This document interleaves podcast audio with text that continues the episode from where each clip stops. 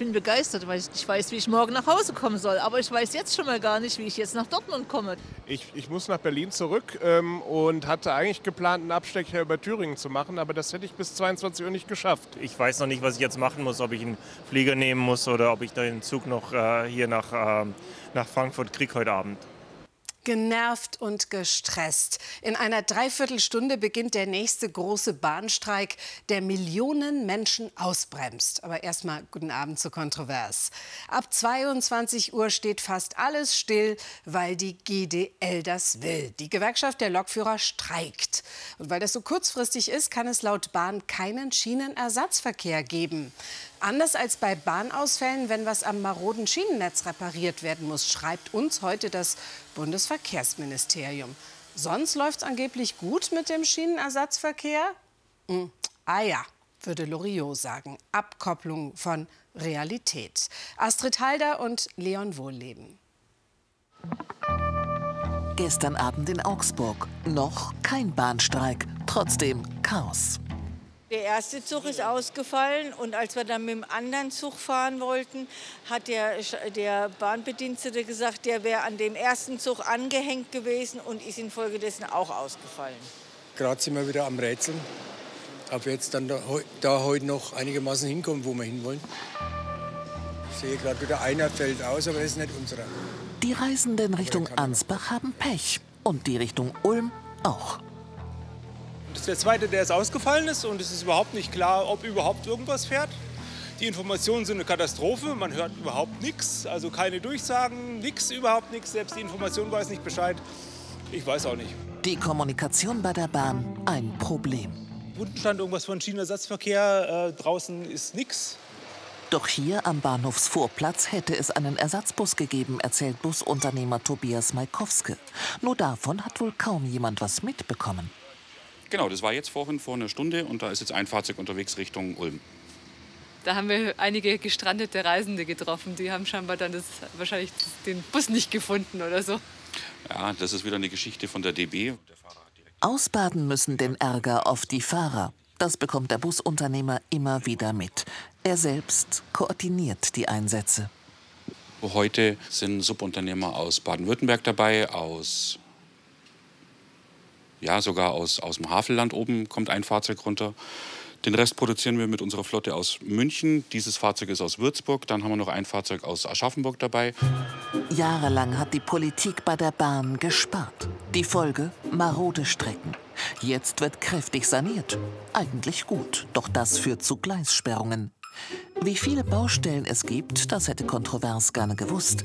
Die Bahn kann das allerdings selbst nicht beantworten. Zum Schienenersatzverkehr, wo es oft Probleme gibt, kommt jetzt auch noch die Gewerkschaft mit einem Lokführerstreik. Ganz schön viel auf einmal für die Bahnreisenden. Super, ja. Ganz toll. Sicher. Ja, dann werde ich wahrscheinlich doch aufs Auto umsteigen, weil Bahnverkehr nützt ja dann nichts mehr. Ich finde das furchtbar. Wenn die Zuverlässigkeit irgendwo nicht mehr da ist, dann macht das Ganze irgendwo keinen Spaß mehr. Doch nicht nur der Streik sorgt für Ärger, sondern auch der Zeitpunkt von so mancher Streckensperrung.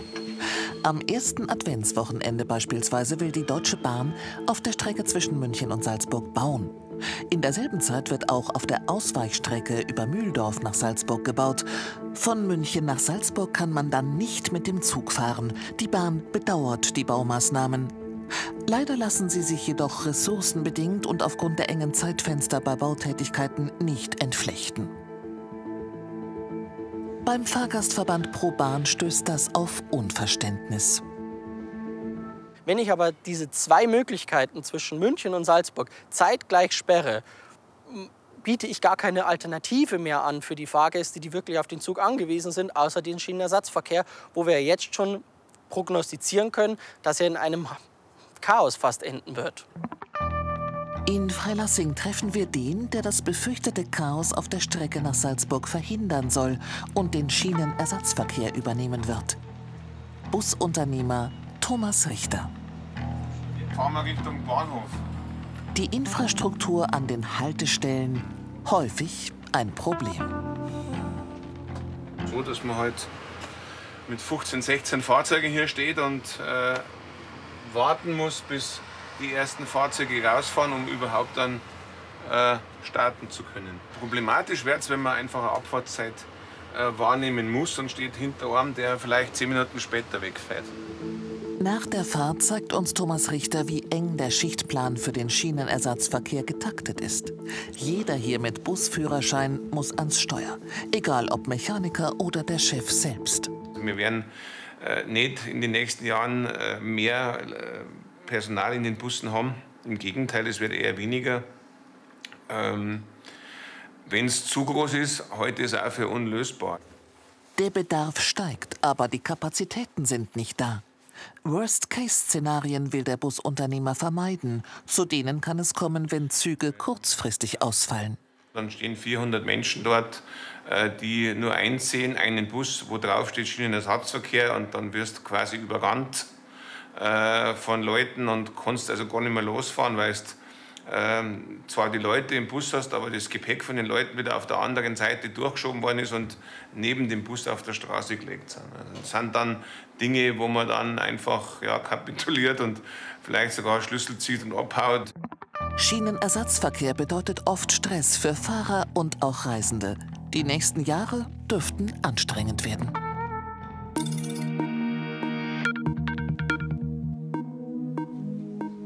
Na, da können wir uns auf was einstellen. Themenwechsel. Millionen Kinder sind bis Ende der 80er Jahre alleine auf Kur geschickt worden, so wie diese beiden Menschen, weil sie Asthma hatten, Tuberkulose, weil sie zu blass, zu dünn oder zu dick waren. Zum Beispiel auf Kur in die Kinderheilstätte Bad Reichenhall. Die sogenannten Verschickungskinder sollten gesund werden, aber statt gesund wurden sie krank gemacht. Von wem? Wer sind die Täter? Die Spurensuche führt bis in die NS-Zeit zurück. Gemeinsame Recherchen für Report München und Kontrovers von Gabriele Knitsch. Rückkehr nach 57 Jahren an den Ort des Grauens, wie Friederike Schmeller sagt. Ihr Therapeut sitzt an Ihrer Seite. Warum? Weil Bad Reichenhall für mich für Todesangst stand und ich einfach nicht weiß, was hier an Triggern sein wird. Friederike Schmeller erhebt schwere Vorwürfe. Sie sei hier als Kind auf Kur missbraucht worden. Ihr Name ist wie der von allen Betroffenen geändert. Sie ist nervös. Gleich wird sie jemanden treffen, der Ähnliches erlebt hat. Zwei Tage zuvor. Besuch bei Friederike Schmeller in ihrer Heimat. Sie war im Oktober 1966 in der Asthma-Kinderheilstätte Bad Reichenhall auf Kur. Damals war sie vier Jahre. Ich kann mich erinnern, dass es ganz viel Gewalt und eben sexuelle Übergriffe gab. Daran kann ich mich definitiv erinnern. Sechs Wochen, die ihr Leben zerstörten, sagt sie. Auf Kur mit ihrem Zwillingsbruder. Sie erinnert sich vor allem an einen Pfleger. Er hatte so Springerstiefel an. Und meine erste Erinnerung war, dass er mir mit diesen Springerstiefeln mitten ins Gesicht getreten hat. Das Heim wurde von der katholischen Jugendfürsorge der Erzdiözese München-Freising betrieben. In Bad Reichenhall, einem Kurort, der bis heute von der Heilkraft des Salzes lebt. Früher wurden hier Kinder mit Atemwegserkrankungen behandelt, sogenannte Verschickungskinder. Bundesweit gibt es Berichte über Schläge, Essenszwang, schwarze Pädagogik in solchen Heimen. Jetzt geht es zum ersten Mal um Vorwürfe schwersten sexuellen Missbrauchs. Es gab so einen oberirdischen Raum, das war wie so ein, ich sag mal, Foltertisch, wo man draufgespannt wurde und dann mit einer Peitsche ausgepeitscht wurde. Das ist das einzige Bild aus Bad Reichenhall, definitiv. Da sieht man mich. Und das Foto wurde von offizieller Seite gemacht. Und mein Vater hat es dann beschriftet mit Bad Reichenhall, Predigtstuhl, Oktober 1966. Ich kann noch einen Betroffenen ausfindig machen, Michael Neumeier. Er war ein halbes Jahr nach Friederike Schmeller auf Kur in der Asthma-Kinderheilstätte. Sie kennen sich nicht. Auch er benennt einen Pfleger als Täter. Festgebunden war ich auch mit dieser Kette am Handgelenk an der Wand. Und da ähm, hat, man, hat der Pfleger mich runtergebracht, hat mich fixiert und dann kam erst später dann der erste Übeltäter dann und ähm, ja, diese Zeit, damit ich dann nicht weglaufe, hat man mich also fixiert. Und da in diesem einem Kellerraum stand dann, ähm, stand dann so eine, ähm, so eine äh, Behandlungsliege, so eine uralte. Und die war auch eiskalt und darauf ging es dann immer rund. Ja. Auf dieser Behandlungsliege wurde, dann, wurde ich dann ähm, missbraucht. Ja. Er erinnert sich noch, von einem weiteren Mann missbraucht worden zu sein, einem Arzt. Vom Gefühl her habe ich ungefähr so 950 Puzzleteile von meinem Tausender Puzzle zusammen. Aber irgendwie fehlt mir noch ein Teil, der, der die Angst verschwinden lässt. Er erhofft sich viel vom Treffen mit Friederike Schmeller. Kann sie ihm bei der Suche weiterhelfen? Noch eine Betroffene meldet sich, Anna Meyer. Sie lebt im Ausland, will anonym bleiben. Sie berichtet von Vergewaltigungen durch mehrere Männer. Fünf, sechs, kam drauf an. Kann auch sein, dass es manchmal mehr waren. Sieben, acht. 1974 war sie auf Kur in Bad Reichenhall, wie alte Abrechnungen zeigen. Auch Anna Meyer erinnert sich an einen Arzt, den Klinikleiter Dr. Braun. Sie fürchtete sich vor seinen Untersuchungen und sie hat einen Verdacht. Dass das Altnazis sind. So die ähm, einfach die Art, wie die Erziehung war. Das war eindeutig schwarze Erziehung. Gibt es noch eine Akte von Dr. Braun? Ich frage beim Bundesarchiv nach. Zurück in Bad Reichenhall. Friederike Schmeller und Michael Neumeier treffen sich. Hallo? Ich habe nur einen Pfleger in Erinnerung und der war aber, also meine Erinnerung ist, dass er ziemlich groß war, haarig und behaart. In meiner Erinnerung ist, äh, war der, der, auch der Pfleger dann äh, auch sehr stark behaart. Hände, an die Hände kann ich mich Ja, erinnern. ja, ganz große Ganz Hände, große ne? Hände. An noch etwas erinnern sich beide. Also bei mir ist es also ein Behandlungstisch, ne, der im Keller, also Gewölbekeller, irgendwie so altes Gemäuer und weiß gestrichen. Und ähm, ja, und dann stand da so ein kalter Tisch. Den Namen des Pflegers kennen sie nicht. Unklar auch der Missbrauchsort. Friederike Schmeller und Michael Neumeier kehren an jenen Ort zurück, wo die Asthma-Kinderheilstätte früher stand. Jetzt ist hier ein großer Parkplatz. Hier ist das alte Gebäude und der Baum war dann dahinter. Ja, und die Berge, Ja, da das sieht man jetzt auch da noch. Da sieht man noch die du ja noch. Baumgrenze. Ist nur halt hier der, die Nadelhölzer sind etwas höher geworden, aber ansonsten das ist identisch. Das, ist, das war hier. Also ich weiß genau, dass, es, dass ich hier in dem Haus die sechs Wochen verbracht habe und dass hier in dem Nachbargebäude dieser Missbrauch stattgefunden hat.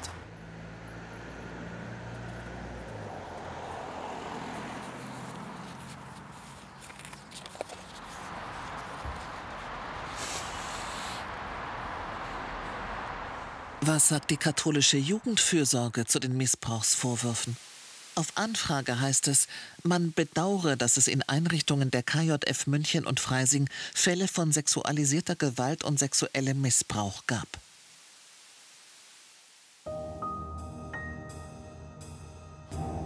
Treffen mit dem Stadtarchivar Johannes Lang. Er hat noch alte Pläne und Fotos der Asthma-Kinderheilstätte Bad Reichenhall. Hier habe ich, hier also war der Flur und dann in, in einem Zimmer hier vorne habe ich gewohnt. Rund 60.000 bis 70.000 Kinder, schätzt Johannes Lang, wurden zwischen 1948 und 1986 in der Kinderheilstätte behandelt. Die Kinderkuren für Bad Reichenhall ein gutes Geschäft. Ein, ein Wirtschaftszweig und dieser Wirtschaftszweig, der war sicherlich auch für die Gesamtwirtschaft von gewissem Interesse. Vieles deckt sich mit ihren Erinnerungen. Aber es bleiben auch Lücken. Das Bundesarchiv hat tatsächlich eine Personalakte von Franz Braun gefunden aus seiner Studentenzeit. Eingetreten in die NSDAP 1933 und in die SS, schon im Jahr der Machtergreifung Hitlers. Ein Foto von Franz Braun ist auch in der Akte. Für Anna Meyer ist das ein Schock. Die Nazis haben ihre Großtante und andere ermordet. Erschreckend. Ja, erschreckend. SS. Und die haben sie dann auf uns losgelassen. Wenn man jemanden einstellt als Arzt, da guckt man doch mal in die Akte rein, oder? Unwahrscheinlich, dass die katholische Jugendfürsorge diese Nazi-Akte kannte. Was wusste der Verband über den Arzt? Man werde der Frage nachgehen, wie die katholische Jugendfürsorge mit dem Thema SS-Vergangenheit von Mitarbeitenden umgegangen sei, heißt es. Allerdings können wir das aktuell nicht leisten. Ich zeige die Akte Michael Neumeier und Friederike Schmeller. Eintritt in die NSDAP 1933 und zwar in die SS. Mhm. Ja. Michael Neumeier will Gewissheit, ob er Dr. Braun als seinen Missbrauchstäter identifizieren kann. Ja, die Gesichtszüge eindeutig. Ich kann jetzt noch nicht sagen, weil ich einfach schockiert bin. Mir verschlägt es regelrecht die Sprache. Michael Neumeier und Friederike Schmeller fordern, dass die katholische Kirche die Vergangenheit aufarbeitet.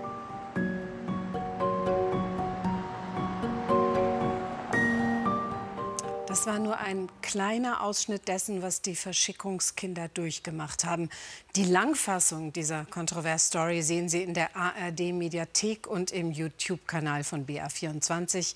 Außerdem gibt es einen Funkstreifzug, den können Sie in der ARD-Audiothek anhören. Am kommenden Samstag tritt ein Gesetz in Kraft, das helfen soll, große Probleme in unserem Land zu lösen. Das Fachkräfteeinwanderungsgesetz. Überall fehlen ja Arbeitskräfte. Hier im Landkreis Straubing-Bogen etwa musste ein Physiotherapeut eine seiner Praxen schließen. Er fand einfach keine Mitarbeiter mehr. Die Politik will Verstärkung holen aus dem Ausland. Tatsächlich aber wird es vielen, die bei uns arbeiten wollen, nach wie vor schwer gemacht. Viele Ausländer bekommen vom Amt erstmal einen sogenannten Defizitbescheid. Niklas Eckert über deutsche Willkommenskultur. Konzell in der Oberpfalz. Eberhard Ströder behandelt in seiner Physiopraxis gerade einen Schlaganfallpatienten. In der ländlichen Region gibt es nicht viele Praxen. Wir hatten insgesamt vier Jetzt haben wir noch drei. Ein, eine haben wir wegen Personalmangel schließen müssen. Und äh, die? Die hätten wir im August beinahe auch zumachen müssen, weil eben auch Personalmangel da war. Dann hat Ströder noch gerade rechtzeitig eine neue Kraft aus dem Ausland bekommen. Damit mehr ausländische Fachkräfte nach Deutschland kommen, tritt jetzt das überarbeitete Fachkräfteeinwanderungsgesetz schrittweise in Kraft. Ich habe mir das mit angeschaut. Ich weiß nicht, was sich da verändern soll. Die äh, ganzen Punkte, die durchgeführt werden müssen, sind genauso wie ohne. Also ich sehe keinerlei Erleichterung irgendwo. Das Problem? Das Gesetz ändert vor allem Bestimmungen für unreglementierte Berufe wie zum Beispiel Bürokaufleute.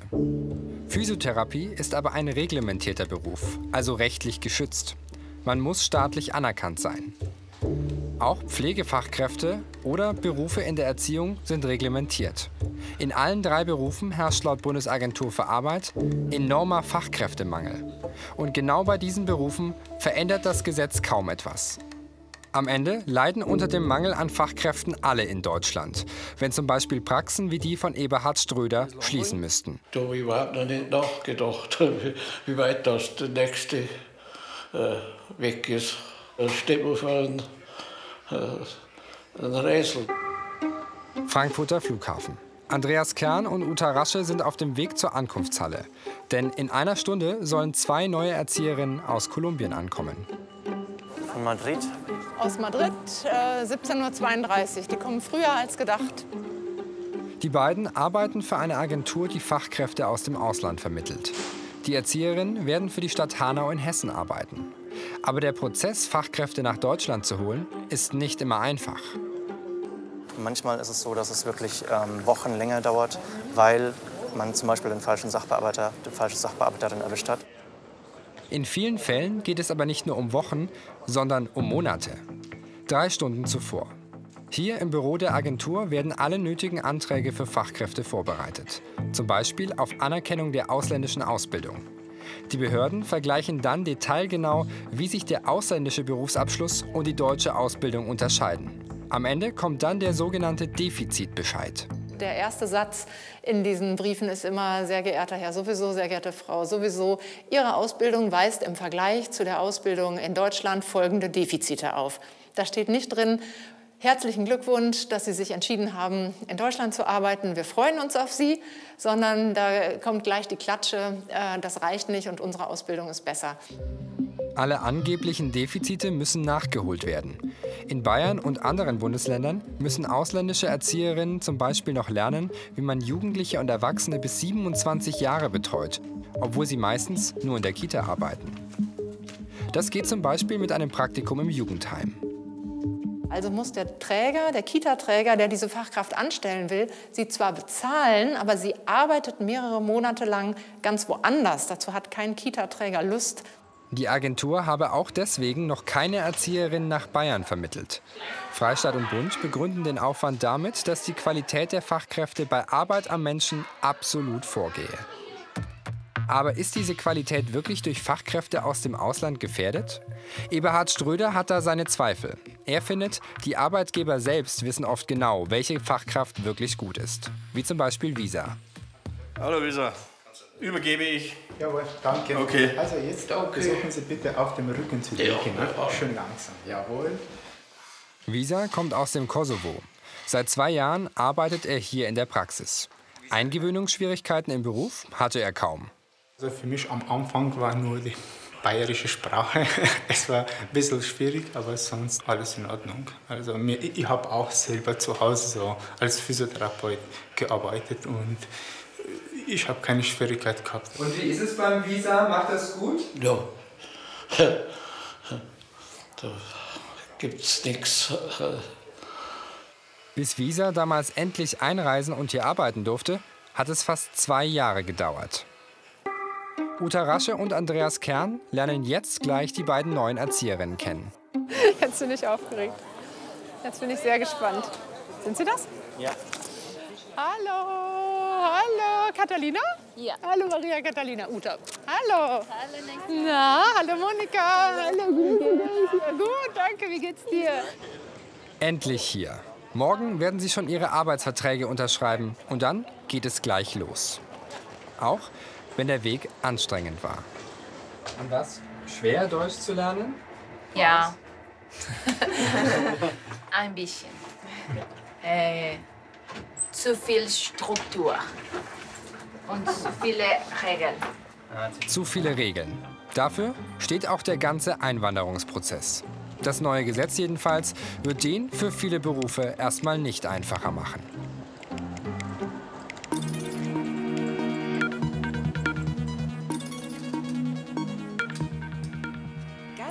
Kontroversinterview heute die bayerische Arbeits- und Familienministerin und stellvertretende Ministerpräsidentin Ulrike Scharf, die ich herzlich begrüße.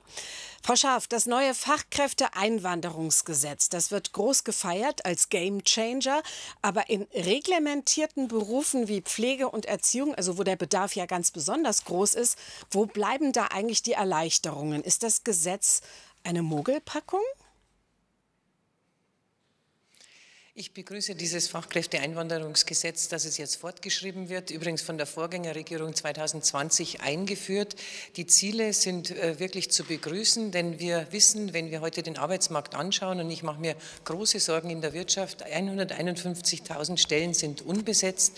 Das heißt, unser größtes Wachstumshemmnis in der Wirtschaft ist tatsächlich die fehlenden Fachkräfte und Arbeitskräfte. Man muss bei diesem Gesetz jetzt genau hinschauen. Im Ziel, wie gesagt, sind wir uns einig. Jedoch, was den Vollzug betrifft, mache ich mir schon noch große Sorgen. Und ich möchte Jetzt ein geht's- Beispiel nennen, nämlich Ja. die Fachkräftesäule. Bei der Fachkräftesäule äh, sieht dieses Gesetz jetzt vor, äh, dass man mit einem erlernten Beruf, also beispielsweise Bäcker, ähm, anerkannt wird. Aber ein Bäcker ist nicht zugleich ein Metzger. Und das heißt, wir müssen hier aufpassen, dass nicht der Fachkräftebegriff und damit die Qualität, die damit verbunden ist, nicht verwässert wird. Gut, jetzt geht es konkret um den Vollzug, um die Umsetzung in Bayern und zwar in den Berufen, wo der Bedarf auch für uns im täglichen Leben, damit gearbeitet werden kann, damit Mütter und Väter ihre Kinder gut betreut wissen, damit Menschen gepflegt werden, damit das alles gut umgesetzt wird. Und da gibt es Hürden und hohe Auflagen, bis Qualifikationen anerkannt werden. Die frischen Fachkräfte aus dem Ausland, die werden nicht mit einem freundlichen Servus begrüßt, sondern äh, wir haben da Briefe vorliegen, äh, da ist das erste deutsche Wort, das sie lernen, Defizit. Da ist von mangelhaft die Rede und von allem, was fehlt. Ist das unsere Willkommenskultur? Ich glaube, entscheidend ist, dass wir in den Mittelpunkt stellen, gerade wenn es um die Erzieherinnenberufe geht, äh, unsere Kinder sind das Wertvollste, was wir haben. Und wir haben einen hohen Anspruch an die frühkindliche Bildung, das heißt die Bildung, die in der Kita auch stattfinden muss. Und dazu braucht es beispielsweise ganz elementar und grundsätzlich Sprachkenntnis. Äh, wir beklagen uns immer, dass äh, gerade die Sprache das größte Hemmnis ist, in die Schule einzutreten, erfolgreich einen Schulweg machen zu können. Deswegen auch einen verpflichtenden Sprachkurs künftig für, die, für das nächste nächste Schuljahr mhm. beginnend. Und deshalb ist es wichtig, dass wir den Anspruch äh, hochsetzen. Wir wollen hochqualitative Bildung und Erziehung für unsere Kinder. Frau Schaaf, wir wollen alle natürlich beste Qualität, da sind wir uns einig. Aber bei diesen Vorgaben, bei diesem Aufzeigen von Defiziten, da geht es gar nicht um die Sprache, sondern da geht es um die Anerkennungsverfahren von Qualifikationen. Konkretes Beispiel, jemand, der kleine Kinder betreuen will, bis zehn Jahre und äh, Qualifikationen mitbringt, sogar ein Studium aus dem Ausland, der muss hier noch mal ein Praktikum machen. Ähm, Erziehung für Kinder bis, oder für Erwachsene in diesem Fall sogar bis 27. Das klingt ziemlich nach Absurdistan ist es nicht, denn äh, wir wollen nochmal die beste Qualität, gerade wenn wir Fachkräfte und Arbeitskräfte haben, die mit Menschen arbeiten. Ich schaue hier beispielsweise auch zur Pflege, aber ich kann Ihnen versichern, was die Anerkennung der beruflichen Qualifikation betrifft, so ist die Zeit äh, bei diesen sozialen Berufen bei 24 Tagen, wenn alle Unterlagen vollständig sind. Und für mich ist ganz entscheidend, äh, dass wir gerade bei den Kindern sehr darauf achten, frühkindliche Bildung, und das geht nur, wenn die Qualifikation auch nachgewiesen und von ja. uns anerkannt, Aber noch mal mein Beispiel. Also in Hessen zum Beispiel kann jemand, also im befreundeten Bundesland, kann jemand, der ähm, die kleinen Kinder betreuen will, auch gleich da anfangen. Und bei uns muss er noch ein Praktikum machen äh, für Erwachsene bis 27. Das klingt ziemlich absurd und äh, für Eltern, die wirklich eine Betreuung brauchen, um arbeiten gehen zu können, ist das überhaupt nicht nachvollziehbar. Ich bleibe dabei, die Qualität und der hohe Anspruch an die Betreuung von unseren Kindern, der darf aus meiner Sicht nicht in Frage gestellt werden. Und deshalb legen wir größten Wert darauf, äh, dass die Ausbildung und die fachliche Qualifikation auch nachgewiesen wird. Wir haben im Übrigen auch äh, gerade in diesem Mangelberuf, wir brauchen so viel mehr Erzieherinnen und Erzieher, im letzten Jahr ein Fort- und Weiterbildungskonzept auf den Weg gebracht, äh, wo Quereinsteigerinnen und mhm. Quereinsteiger den Weg machen können für die Arbeit in der Kita mit diesem hohen Qualitätsanspruch. Qualitätsanspruch. Frau Schaaf, noch in zwei Sätzen. Wir haben eben viele Beispiele gesehen, wo es noch sehr hakt und sehr lange dauert. Wo versprechen Sie uns zu entbürokratisieren in diesem Bereich und zu beschleunigen? Ich möchte hier die Pflegeberufe in den Mittelpunkt stellen. Wir haben im vergangenen Sommer die sogenannte Fastlane auf den Weg gebracht. Das heißt, das Zusammenfassen der beiden Rechtsbereiche. Wenn es darum geht, dass Menschen aus Drittstaaten zu uns kommen, bei uns arbeiten möchten, dann gilt ja das Ausländerrecht auf der einen Seite, auf der anderen Seite die Anerkennung der beruflichen Qualifikation. Beide Rechtsbereiche fassen wir zusammen in der sogenannten Fastlane. Das heißt, das Landesamt für mhm. Pflege arbeitet hier Hand in Hand und ganz konzentriert und es zeigt auch schon gute Erfolge. Folge. Vielen Dank für das Gespräch an Bayerns Arbeits- und äh, Familienministerin Ulrike Scharf. Danke Ihnen. Und dieses Interview haben wir aufgezeichnet. Heute ist ein nachrichtenstarker Tag. Deshalb schauen Sie sich am besten noch die BR24 Nachrichten an mit Sandra Ries. Danke für Ihr Interesse, einen guten Abend und bis nächste Woche.